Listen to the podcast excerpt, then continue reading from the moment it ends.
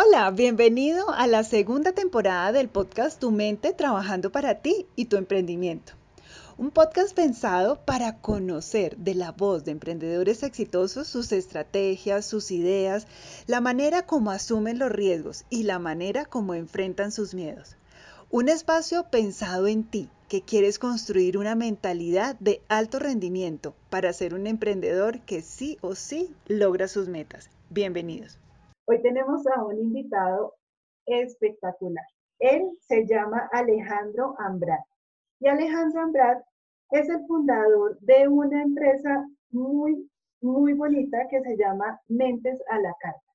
Alejandro además ha escrito varios libros. Uno es La estrategia del delfín, el otro es ¿Cuánto vale tu pescado? Y el libro que precisamente tengo en mis manos en este momento, que se llama El secreto de la innovación. Yo sé que Alejandro nos va a, dar unos 15 o 20 minutos maravillosos en donde nos vamos a enamorar del tema de la innovación y seguramente vas a salir a buscar este libro porque te digo que es uno de los mejores libros que me he leído. Y no porque esté eh, entrevistando a Alejandro, sino por la emoción que ha generado en mí, como le estaba contando ahora a él. Entonces quiero darte la bienvenida Alejandro, gracias por estar aquí. Y bueno, no sé si, si quieras contar un poco más de quién eres tú.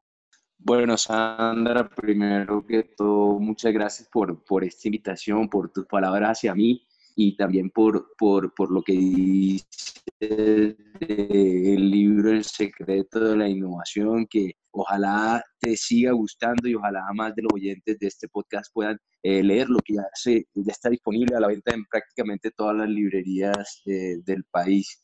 Pues mira, yo soy una persona que desde muy pequeño he sido supremamente inquieto, eh, inconforme, necio, eh, explorador y que siempre eh, me ha gustado desafiar el, status quo, como, como se llama popularmente. siempre he querido hacerme preguntas de por qué se hacen las cosas como se hacen. Y eso probablemente en muchas etapas de mi vida me ha traído muchísimos problemas, pero, pero yo creo que eso también ha sido lo que ha formado mi personalidad y lo que me ha pedido los secretos que, que me meto con, con mentes a la carta. Yo trabajé durante muchos años, casi 10 años, como consultor estratégico en materia de innovación para grandes consultoras eh, en Europa y, en Colombia. Eh, asesoramos empresas de todo tipo y empresas también eh, públicas, o sea, la mayoría de ellas privadas, pero muchos organismos públicos. Y a lo largo de, todo este tiempo yo siempre tuve mm, como una inconformidad una duda con la manera como, como en las consultoras se estaba haciendo, ofreciendo el servicio de consultoría. Y es que, ¿qué, es lo que hacen las consultoras? Porque todavía lo hacen todas las grandes consultoras de estrategia. Eh, se van a las universidades o a las escuelas de negocio, contratan a los jóvenes con buenas calificaciones, los que aquí en Bogotá llaman eh, pilos, eh, y los ponen a trabajar como bestias. Y estos jóvenes sin mm, prácticamente nada de fundamento los ponen a asesorar empresas. Entonces uno en lo que se convierte cuando tiene buena experiencia como consultor es en, un vendedor de humo, como, como a muchos consultores les, llaman, porque, porque sin ninguna experiencia uno adquiere una habilidad tremenda para salirse de problemas y enfrentar situaciones complejísimas, pero yo considero que eso no es realmente ético, porque si una persona paga por un servicio de asesoramiento, lo mínimo que espera es que eh, lo asesore una persona con experiencia y con fundamento. Entonces, a raíz de, esto, a pesar de que yo estaba en una situación económica fenomenal, porque uno en consultoría, aunque trabaja mucho, también gana mucho dinero, eh, yo decidí eh, retirarme y montar una consultora según los cánones o según como yo consideraba que se debía hacer la consultoría.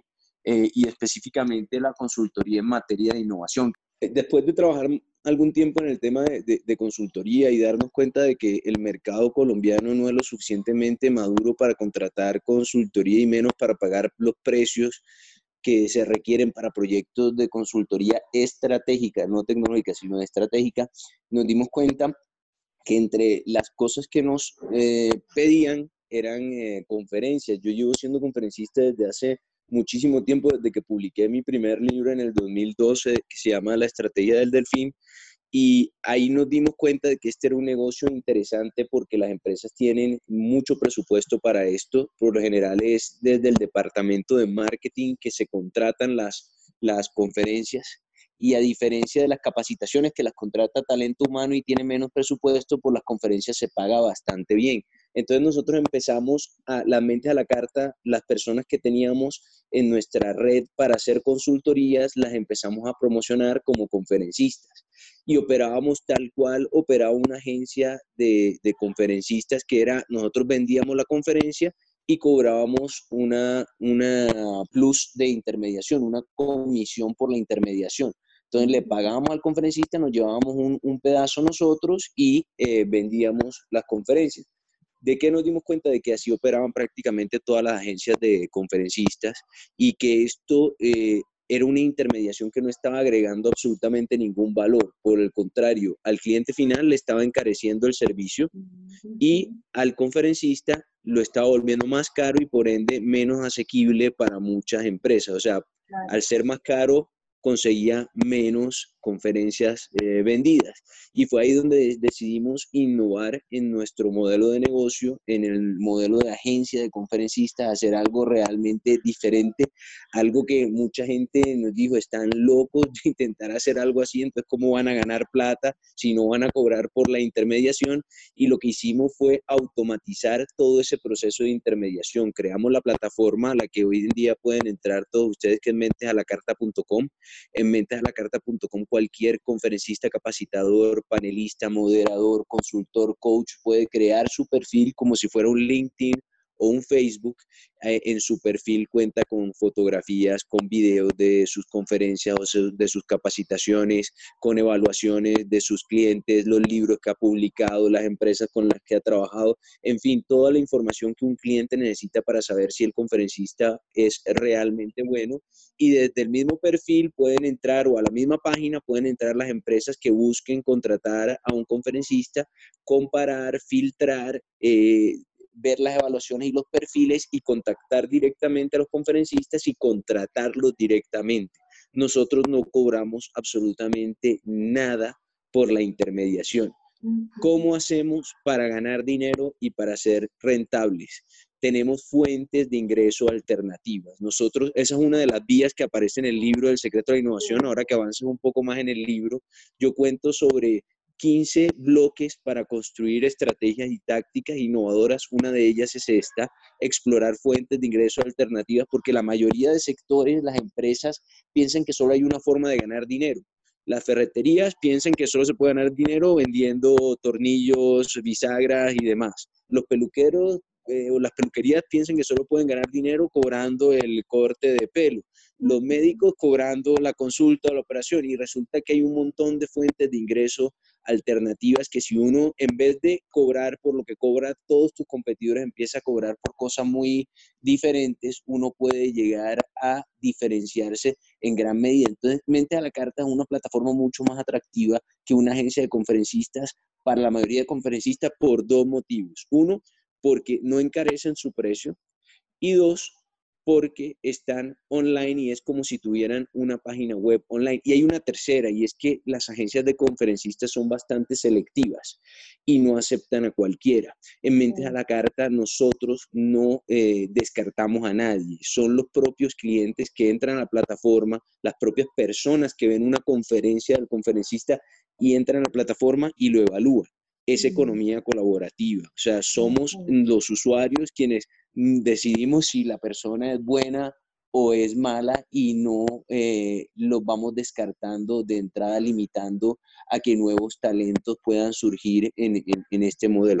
Entonces, eh, a través de, de, de, Mente a la Carta hemos tenido, la verdad, un éxito tremendo. Ya contamos con más de 1.500 conferencistas de toda Latinoamérica y de España. Es solamente de, Hispanoamérica eh, la plataforma y seguimos creciendo cada vez más con nuevos servicios, nuevas fuentes de ingresos, nuevos modelos, nuevas alianzas y tenemos muchísimos proyectos eh, este año. Uno de, uno de los servicios, por ejemplo, que vamos a empezar a ofrecer a través de Mente a la Carta es que los conferencistas puedan vender libros. Eh, ya tenemos montada toda nuestra pasarela de pagos y nuestro mercado online y los que paguen el premium este año, que vamos a sacar el, el modelo premium, van a poder tener su tienda de libros, su tienda de cursos online, entre otras cosas, en la propia plataforma. Entonces, esto es un poco lo que nosotros hicimos como mente a la carta. Fácil no ha sido, ha sido, la verdad, bastante, bastante duro. Sobre todo, eh, pasar de, de, tener un trabajo estable y bastante bien remunerado a pasarla bastante mal al principio, eh, pero la verdad es que ha valido la pena. Alejandro, ¿y cómo ha sido? Quizás esta es una de las, de las pruebas más duras que te ha colocado todo este este cambio, ese cambio de pasar de lo que dices tú, de tener un trabajo estable a emprender. ¿Qué te ha enseñado eso?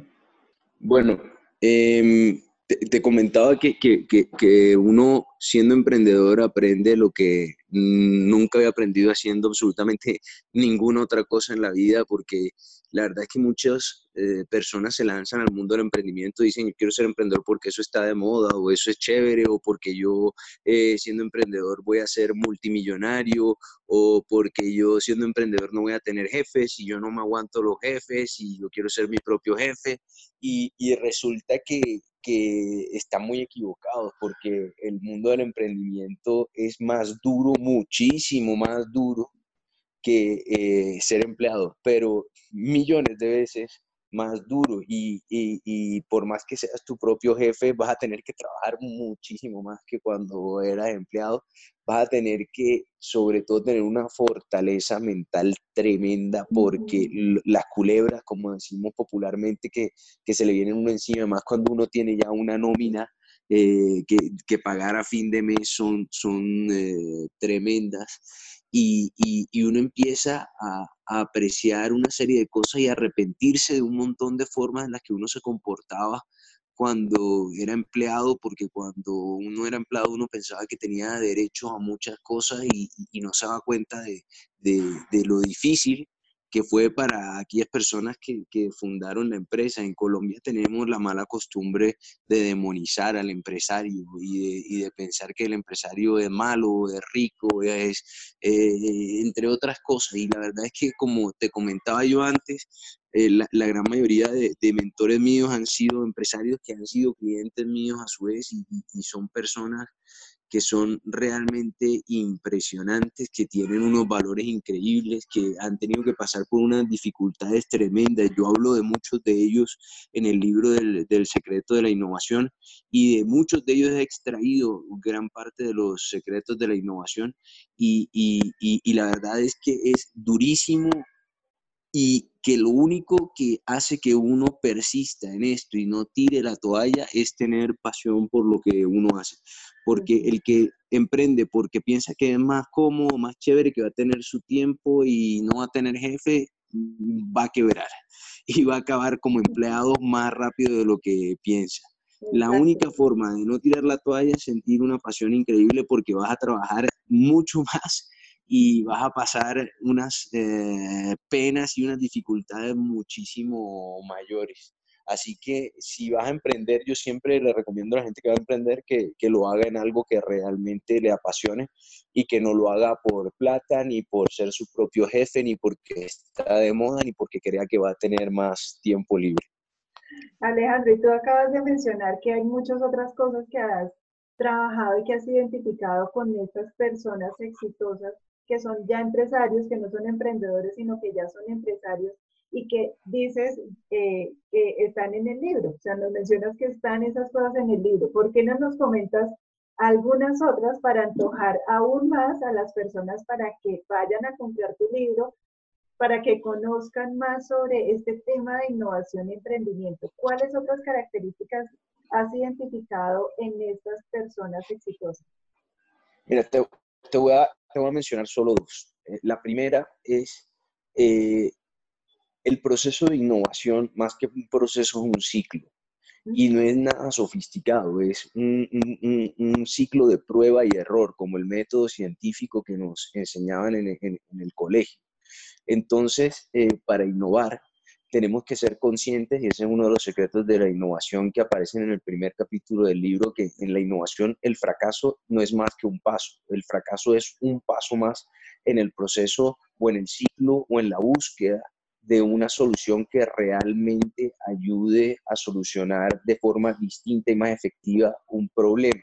Entonces, muchos de estos eh, empresarios que te comento son personas que ante fracasos inmensos, y no voy a contar mucho porque hay unas historias espectaculares en el libro, más que como pérdidas. Y aquí teníamos un entrenador de fútbol del que mucha gente se burlaba, no sé si lo recuerdas, que se llama Francisco Maturana, que decía perder es ganar un poco y todos nos burlábamos de él y el tipo tiene toda la razón. O sea, todos estos em, empresarios innovadores y exitosos practican esa filosofía. Cuando pierden, ganan, realmente ganan. Entonces es un tema de, persistencia que debemos tener y de capacidad de, no tirar la toalla y de no caernos ante el fracaso. Y la otra, que a mí me gusta mucho y que es otro de los grandes errores que cometemos eh, muchos eh, emprendedores e innovadores, es enamórate del problema y no de la solución. Esa me encanta. ahí voy, ahí voy en el libro. Y ahí vas. Bueno, la, y mucha gente lee esa frase y, dice, pero ¿cómo así que enamórate del problema? Sí, esa es la clave. Enamorarse del problema es la clave. ¿Por qué? ¿Qué ocurre? La gente, a la gente se le ocurre una idea y a la mayoría de emprendedores, ni siquiera emprendedores, personas dentro de empresas, se le ocurre una nueva idea de un nuevo producto, un nuevo proceso, una nueva línea de negocio, de lo que sea. Y las ideas son hermosas, entonces, yo, tengo una pregunta. ¿Qué, es más fácil? ¿Que se termine una relación de novios que lleva 10 años o que se termine una relación de novios que lleva un mes? No, pues claramente la del mes. La del mes. Pero, o sea, e, e, el motivo por el cual es más probable que se termine la relación que apenas lleva un mes es que no han generado tanto compromiso y tanta consistencia. El principio del compromiso y la consistencia eh, lo pueden profundizar en un libro que se llama Influence de, un autor estadounidense, se llama Robert Cialdini, y, lo que dice es que entre más tiempo, esfuerzo, dinero y dolor dediques a algo, más te vas a enamorar de ese algo y más difícil te va a ser desecharlo. Es por eso que las parejas que llevan muchos años juntas eh, así estén jalándose de los pelos, les cuesta muchísimo terminar la relación porque han invertido mucho tiempo, mucho esfuerzo, mucho dinero y mucho dolor. Y por lo general, así estén mal, acaban casándose porque esa platica, como decimos vulgarmente, no se puede perder. Entonces tú te preguntarás, ¿esto qué tiene que ver con la innovación? Pues tiene que ver mucho. Cuando te enamoras, la frase que te decía es enamórate del problema y no de la solución. Cuando te enamoras de una idea, empiezas a invertirle tiempo, esfuerzo, dinero, dolor, tiempo, esfuerzo, dinero, dolor, te empiezas a enamorar de esa idea. Y entre más tiempo, esfuerzo, dinero, dolor le inviertas, más difícil va a ser que tú mismo aceptes que probablemente esa idea no funciona. Entonces, por eso que hay muchos emprendedores que están enamorados de su idea y que siguen y siguen y siguen y no logran absolutamente nada. Y entre más sigan, más difícil se les va a hacer desechar esa idea o modificarla, porque no es solo desecharla, sino también modificarla. Entonces, ¿qué pasa cuando yo aprendo a enamorarme de los problemas y no de las ideas? Cuando yo me enamoro de los problemas, estoy abierto a múltiples soluciones. Y como te decía antes, la innovación es un proceso de prueba y error. Entonces, si yo pruebo con más, es más probable que encuentre uno que funcione así me enamoro de uno solo. Entonces, entre más posibles soluciones yo pruebe, más posibilidades tengo de encontrar aquella que realmente es innovadora, aquella que realmente funciona. Entonces, si me enamoro del problema, lo primero que logro es encontrar cuál es el verdadero problema, porque a veces lo que vemos es el síntoma y no la enfermedad. Entonces, me enamoro del problema, profundizo en el problema y encuentro el verdadero problema. Y después si busco soluciones y no me enamoro de ninguna de esas soluciones, sino que voy probándolas y sin ningún despecho voy tirando a la basura las que no me sirvan. Y esa es la forma correcta de innovar. Como puedes ver, la innovación tiene mucho de psicología, eh, más que de, de, de, parte técnica. O sea, tenemos que tener una mente supremamente preparada para eso. Entonces, ¿qué tiene de difícil enamorarse de los problemas? Que los problemas son feos, a nadie le gustan los problemas. Preferimos eh, rechazarlos o postergar su solución o tirarlos debajo de la cama o lo que sea. Solo aquellos que se han atrevido a enamorarse de los problemas y han tenido o han explorado múltiples soluciones han encontrado la innovación. Ejemplos son muchos. Por ejemplo, yo doy en el libro el ejemplo de Thomas Edison que probó más de mil bombillas antes de encontrar la bombilla que realmente funcionaba, porque él estaba enamorado del problema. Otra cosa es que a veces cuando nos enamoramos de las soluciones, nos enamoramos de soluciones porque son creativas, no porque realmente solucionen absolutamente nada y creamos empresas, productos o servicios que no apuntan a, solucionar absolutamente ningún problema o ninguna insatisfacción del mercado. Entonces, ahí es donde cometemos los grandes errores, los que intentamos innovar. Y, la verdad es que en el libro hay muchísimos más conceptos que tú, ya has leído eh, en, en, esa primera parte y muchos más errores en los, que, en los que solemos caer y muchísimos secretos que debemos conocer para tener éxito en, en, este mundo del emprendimiento, del empresarismo y de la innovación. Oye Alejandro, pues esto está maravilloso, de verdad que esa parte de lo último que estabas explicando de enamórate del problema y no de la solución, creo que es uno de los puntos clave, eh, incluido entenderle la innovación como tal y darnos permiso a fracasar el fracaso desde el colegio, desde toda la vida, lo nos lo han vendido como lo peor del mundo. O sea, no tienes derecho a equivocarte, no tienes derecho a fracasar, porque si llegas a hacerlo, te, te, te tildan de que no eres bueno, de que hay, siempre hay alguien mejor. Y nos hemos comprado esa idea y, y, y no la creemos. Y creo que es una de las cosas que como emprendedores hay que quitar de tajo pues de nuestra vida y de nuestra mente. Así es, es más, el lema del libro, como lo puedes ver en la parte de atrás, es que no sobresalen los mejores, sino quienes se atreven a ser diferentes. Y, eso que dices es muy cierto, Nuestro, nuestra cultura y nuestra sociedad eh, siempre eh, ha penalizado a aquellos que se atreven a ser diferentes, y solamente los que se han atrevido haciéndolo de la forma correcta, porque no es solamente ser diferente por ser diferente. Ahí en el libro hablamos de eso, eh, eh, han tenido éxito y han, logrado innovar. Mira, vivimos en una cultura donde nos criaron con, con, con proverbios tan nefastos para la innovación como, por ejemplo, es mejor malo conocido que bueno por conocer, o es mejor pájaro en mano que cien volando, o la curiosidad mató al gato, una sociedad y una, y, una cultura supremamente conservadora que nos lleva por un camino que nos impide y nos dificulta eh, reconocer y aplicar los verdaderos secretos de la innovación. Y parte de mi misión con este libro y con todas las conferencias que, que hago es cambiar esa forma de pensar, cambiar el chip, la mentalidad y cambiar la cultura de este país y de Latinoamérica en, en general.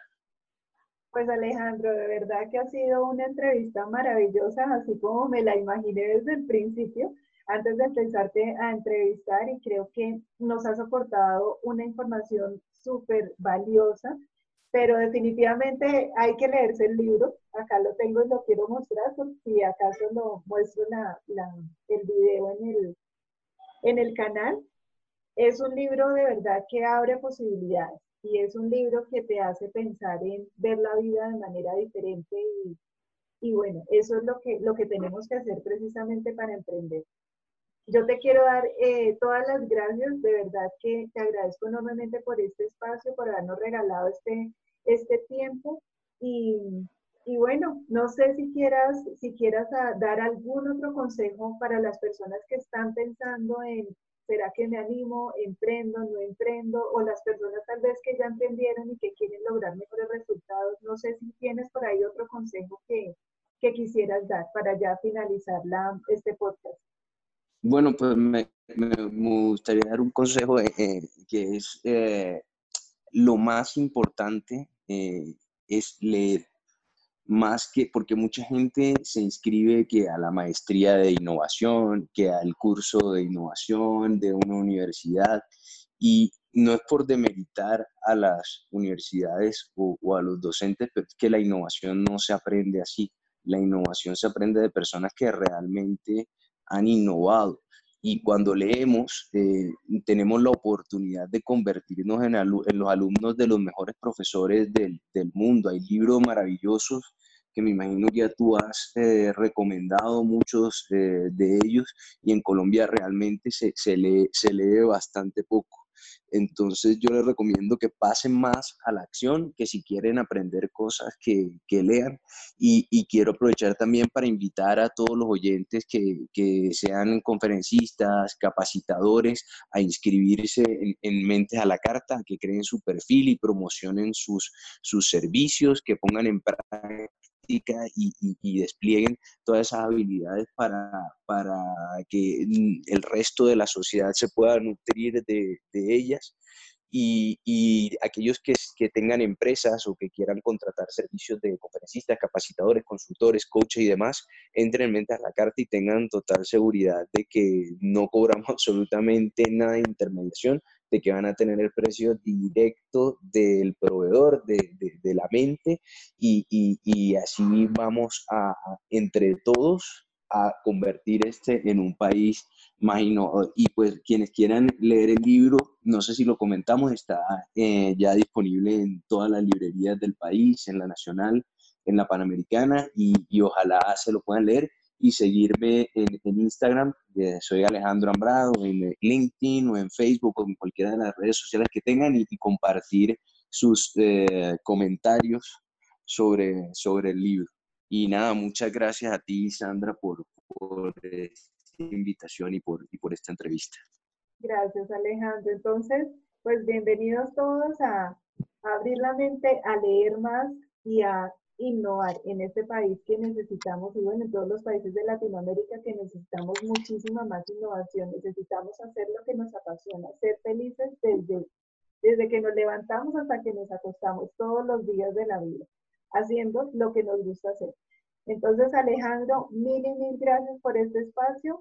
Y a ti que estás escuchando este podcast, pues eh, te invito a escuchar el podcast dentro de 15 días, que también va a estar muy bueno con invitados especiales, con un invitado también maravilloso que nos va a ayudar a emprender de una manera más inteligente y siempre con la mentalidad de paz. Gracias, Alejandro. Recuerda seguirnos en nuestra cuenta de Facebook e Instagram y también visitarnos en nuestra página web www.escuelamentenaction.com. Si este contenido te gustó, no dudes en compartirlo con tus amigos para que seamos muchas más personas trabajando para poder lograr nuestras metas de emprendedores. Nos vemos en una siguiente entrega. Chao. Gracias.